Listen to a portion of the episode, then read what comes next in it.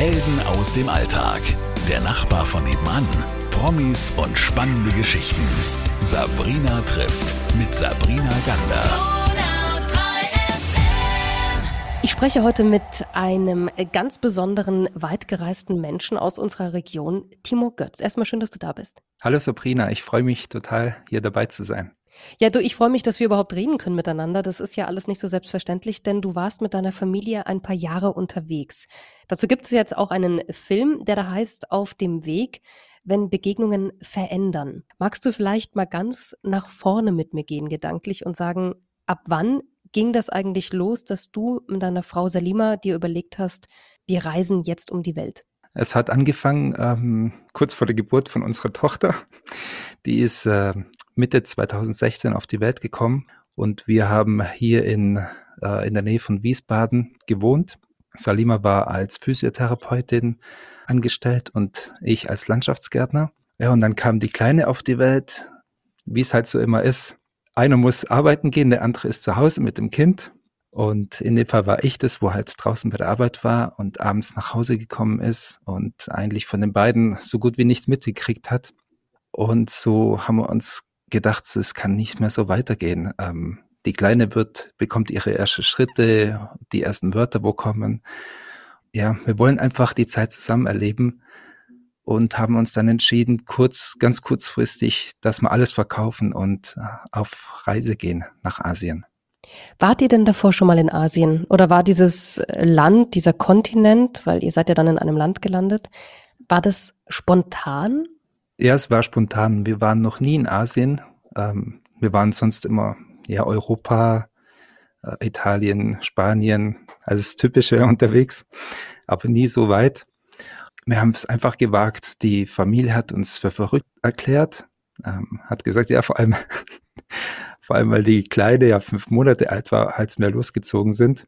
Ähm, das kannst du nicht machen und es wird sowieso schief gehen. Nach ein, zwei Monaten seid ihr wieder zurück. Ja, und wir haben es trotzdem gewagt. Da muss man auch mit dem Partner ein cooles Team irgendwie auch sein, oder?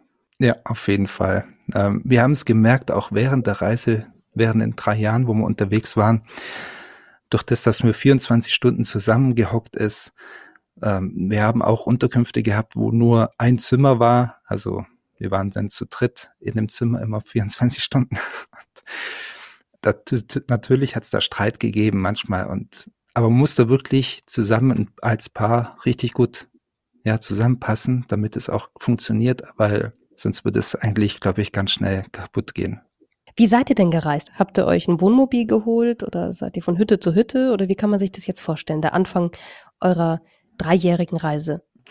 Wir haben angefangen mit Thailand, dann Malaysia, äh, Kambodscha sind wir auch gewesen, ähm, Indien war auch ein, ein Standort und dann ziemlich genau an der Hälfte von der Reisezeit sind wir nach Sri Lanka gekommen und dort sind wir mit Zug, mit dem Tuk-Tuk unterwegs gewesen ja, und haben uns dann wirklich sehr stark auf die einheimischen Menschen konzentriert. Also wir waren mit den Menschen vor Ort unterwegs, waren weit abseits von jeglichen Hotels, ähm, von den Touristenzentren.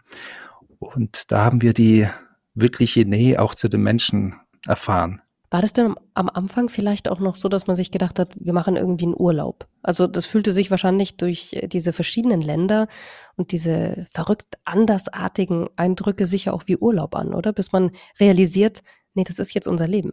Auf jeden Fall. Und genau so war es auch. Durch das, dass man natürlich davor die ganzen Jahre im Leben ähm, Urlaube gemacht hat, äh, zwei, drei Wochen im Jahr, da ist man natürlich irgendwo hingereist, Spanien, hatte Urlaub gemacht, am Strand gelegen und das Typische halt, was man sonst immer auch macht. Und ähm, so war es auch am Anfang von der Reise. Die ersten Länder haben wir touristisch erkundet, sind auf zu vielen Tempeln gegangen, ähm, bis uns dann nach eineinhalb Jahren dann irgendwie so ein, ja, wie so ein Flash oder, oder vielleicht auch so ein Tief ähm, eingeholt hat, wo wir gedacht haben, es kann's doch nicht, kann's, es kann's doch gar nicht sein. Die ganze Reise kann doch nicht aus Tempeln und ähm, andere Sehenswürdigkeiten bestehen. So kam es dann, dass wir dann ähm, ja mehr auf die Einheimischen drauf zugekommen sind. Habt ihr denn euch irgendein zeitliches Limit gegeben? Oder habt ihr gesagt, nee, komm, wir fahren jetzt einfach drauf los, mal gucken, vielleicht leben wir ja dann wo ganz anders. Das kann ja auch sein. Zeitlich war es jetzt mal offen. Wir haben jetzt nicht gedacht, nach, nach einem halben Jahr oder nach einem Jahr ähm, bricht man alles ab, also bricht man die Reise ab und gehen wieder zurück. Hätte auch gar keinen Sinn gemacht. Also wenn man alles verkauft und von vorne anfangen muss in Deutschland, dann macht man das nicht für zwei, drei Monate. Aber wir wussten natürlich nicht, was auf uns wartet im Ausland, wie es uns gefällt. Wir waren ja noch nie in Asien und oder was passiert ist, weil es kann ja überall was passieren. Und so wurde aus aus der Zeit drei Jahre. Also wir haben schon gedacht, so vielleicht eineinhalb Jahre, sowas wird es vielleicht sein. Aber dass daraus die doppelte Zeit wird, hätte man nicht gedacht. Ihr seid ja dann nach Sri Lanka, hast du gesagt, und habt gemerkt, Mensch, wir müssen irgendwie mehr die Begegnungen auch forcieren mit diesen Leuten, die hier leben, sonst ist das irgendwie alles leer, was wir machen. Der Film heißt ja auch auf dem Weg, wenn Begegnungen verändern. Welche Begegnungen haben euch denn verändert? Ähm, da gibt's mehrere. Also einerseits hat uns das verändert, dass wir auch zum Beispiel in, auf einer Kokosnussplantage gearbeitet haben, einige Monate, lang mit den Einheimischen zusammen. Wir haben in einer ganz, ganz einfachen Hütte gelebt, wo innen drin nicht mal gestrichen ist, wo man ganz blanken, ähm, die blanke Fassade sieht und das Dach aus Wellblech besteht und jeden Tag zigmal Stromausfall gibt. Das hat aber uns wirklich in die, in die Lebensweise von den Menschen hineinge, hineinversetzt. Wir haben äh, erlebt, wie der Tagesablauf ist. Wir waren wie keine Urlauber, sondern wie sie. Und das war schon mal ein Teil, wo uns gezeigt hat, wie die Menschen dort leben. Und der andere Teil war wir haben andere Menschen kennengelernt im Norden von Sri Lanka, einen Muscheltaucher, und der hat mich mitgenommen, seine Muscheln zu suchen im Wasser. Also wir sind zusammen in, in der Küste getaucht und der verkauft die Muscheln an die Hotels. Also der, wie man wirklich so in den Ländern kennt, so riesen Muscheln, wie so aussehen wie Trom Trompeten. Danach taucht er und äh, säubert die und verkauft die dann an die Hotels und die kaufen es weiter an die Touristen dann dort. Das war auch eine Familie, wo mit dem Tsunami 2014 ähm, ja, Familienmitglieder verloren hat. Und die wurden auch sehr einfach, ja, dieses, dieses Zusammenleben mit denen. Diese Begegnungen haben uns wirklich verändert. Das ist ja nochmal was anderes, weil du nicht an der Oberfläche kratzt. Timo, was hat es mit euch als Timo und Salima gemacht, diese dreijährige Reise? Die Reise hat uns das kann ich sagen, also auf jeden Fall sehr, sehr stark zusammengeschweißt. Ja, unsere Tochter, wo ja auf der Reise aufgewachsen ist, wo wir alles zusammen erlebt haben. Dann unsere zweite Tochter, wo gegen Ende der Reise auch noch auf die Welt gekommen ist, also in Indonesien am Schluss. Das hat uns wirklich zusammengeschweißt. Ähm, Salima hatte dann noch in Sri Lanka Dengue-Fieber bekommen und da war dann auch ähm, ja alles auf der Kippe, ob ob die Reise überhaupt noch Sinn macht oder ob, ob sie überhaupt noch gesund wird. Ja, da sind wir in einem, im Norden oben in einem Krankenhaus gewesen. Aber man musste alles mitbringen, also Bettwäsche, Lebensmittel und durch das, dass wir so lange gereist sind, war natürlich unser Budget auch ein bisschen begrenzt. Wir hatten keine Einnahmen mehr und so äh, hat uns eine Familie dort, hat uns geholfen und bei sich äh, aufgenommen und wir konnten dann uns sozusagen über die Situation ähm, stärken. Ab wann gab es denn den Zeitpunkt, wo ihr gemerkt habt, jetzt muss es eigentlich ein Ende haben? Oder wir bleiben hier für ewig und immer, aber vielleicht müssen wir jetzt doch zurück. Wann war denn dieser Punkt, dieser Moment? Das war eindeutig bei der Geburt unserer zweiten Tochter in Indonesien. Ähm, wir wollten unsere Tochter eigentlich ursprünglich in Sri Lanka auf die Welt bringen, aber das Visum ist zu Ende gegangen und so mussten wir ein Ausweichsland ähm, finden, weil die Flugzeit nach Deutschland war schon viel zu lange, also es hätte nicht mehr gehen können. Und in Bali, also Indonesien, dort ist es dann leider ein Kaiserschnitt geworden, wo die kleine zweimal die Nabelschnur um Hals gehabt hatte. Und das musste von heute auf morgen, innerhalb von einer Stunde war entschieden, ja, es muss ein Kaiserschnitt werden. Und wir waren total fertig, weil es gar nicht geplant war durch das, dass mit der Operation Kaiserschnitt, haben wir uns entschieden, okay, wir gehen zurück nach Deutschland. Die Familie will auch die Kinder sehen, wie groß die geworden sind und die zweite, wo auch auf die Welt gekommen ist. Und das war eigentlich der Anhaltspunkt, dass wir zurück nach Deutschland gekommen sind.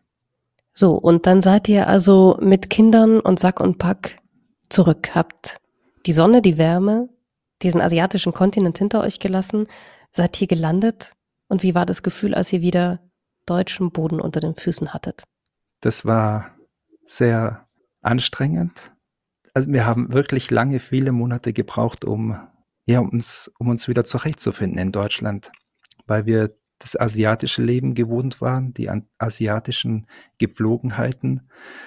Die Menschen reagieren ganz anders auf einen selbst und wir natürlich durch, auch durch die Menschen auch anders. Und das wieder, das ganz andere Leben, so wie früher, das hat uns wirklich ähm, zu schaffen gemacht. Also da haben wir wirklich viele Monate gebraucht, um da wieder zurecht oder hineinzufinden in das Leben hier. Du hast vorhin gesagt, dass mit den Menschen, die Begegnungen mit den Menschen hier in Deutschland, das war dann auf einmal anders. Was meinst du denn damit, es war anders? War es kühler oder, oder was genau war der Unterschied? Die Menschen sind kühler, das kann man auf jeden Fall sagen. Ähm, was aber auch ein großer Bestandteil hier ist, dass alles durch äh, ist in Deutschland oder in Europa. Dass man aufsteht, man hat seine fixe Pläne von morgens bis abends, bis man eigentlich ins Bett fällt. Und diese, diese Zwischenruhe, ja, diese Zwischenruhe, die fehlt hier komplett. Und das habe ich auch zu Salima gesagt, als wir jetzt wieder zurückgekommen sind. Mir fehlt dieser Moment, wie im Ausland oder auf der Reise, wo ich mir innerlich sage, oh, dieser Moment ist so schön, egal ob es jetzt eine Aussicht ist oder ein Ort, wo man gerade ist oder mit Menschen zusammen ist. Mir fehlt dieser Moment, wo ich innerliche Ruhe habe, wo, wo ich einfach mir wünsche, dieser Moment würde nicht vorbeigehen. Das fehlt mir hier. Jetzt gibt's diesen Film, den ihr ja auch mitgedreht habt. Das ist ein ziemlich authentischer Dokumentarfilm über die Begegnungen, die ihr auch erlebt habt. Was glaubst du, was passiert mit den Menschen, die diesen Film anschauen? Was ist denn dein Wunsch? Ich hoffe und wünsche, dass die Menschen mehr darauf achten, wenn sie jetzt zum Beispiel im, auf der Reise sind, im Urlaub sind, dass sie mehr darauf achten, mit den Menschen vor Ort zu kommunizieren, dass sie sich mehr einlassen auf die Menschen und auf die Gepflogenheiten.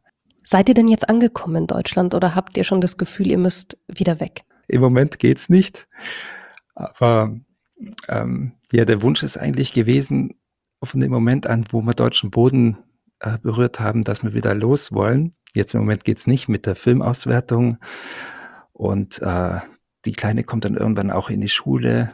Ja, da spielen jetzt andere Faktoren eine Rolle wie früher, wo eigentlich die noch ganz klein Baby war. Wie das jetzt sein wird, wissen wir jetzt noch nicht, aber der Wunsch ist natürlich da, dass wir noch einmal losziehen, was erleben. Das heißt, dieses, dieses Fieber hat euch nicht mehr losgelassen, wenn man das so benennen kann. Genau. Und ja, das Fieber und auch die Einstellung. Wir haben immer noch zum größten Teil, Gott sei Dank, über die eineinhalb Jahre, seit wir jetzt zurück sind, die Einstellungen beibehalten, wo wir im Ausland uns eingefühlt haben.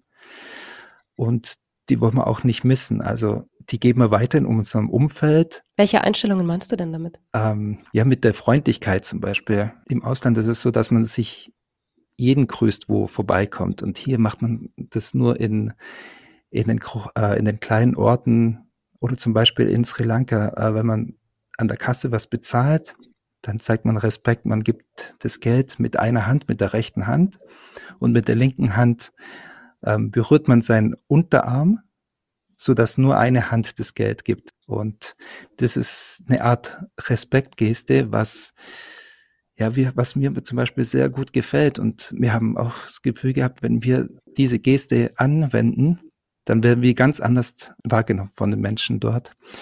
Und sowas fehlt halt hier. In Deutschland ist es eher so, dass man, man bekommt ja als Kind gesagt, wenn du was sagst, dann, dann musst du was sagen, laut und deutlich und, und standhaft. Und in Asien ist es gerade andersrum. Wenn du was sagen möchtest, dann sagst du es sanft. Und dann übertönst du den anderen, den Gesprächspartner auch nicht. Ja, das sind solche Sachen, wo eigentlich hier fehlen. Und ähm, für uns wichtig geworden sind. Jetzt die, die Abschlussfrage, Timo. Wo kann man den Film denn sehen? Der ist jetzt gerade in den Kinos unterwegs und in Biberach läuft er am 26. September diesen Monat und geht um 17 Uhr los. Da sind wir dann auch persönlich vor Ort. werden den Film vorstellen und nach der Aufführung ähm, auch für Fragen über den Film oder über die Reise fürs Publikum zur Verfügung stehen. Dann wünsche ich euch damit viel Erfolg und ich glaube auch, dass dieses Interview heute, dieses schöne Gespräch mit dir dazu beigetragen hat. Dann sag liebe Grüße an deine äh, liebenswerte Frau und ich wünsche euch alles, alles Liebe und dass ihr bald wieder reisen könnt. Danke, Timo. Danke, Sabrina. Tschüss. Helden aus dem Alltag. Der Nachbar von nebenan. Promis und spannende Geschichten. Sabrina trifft mit Sabrina Gander.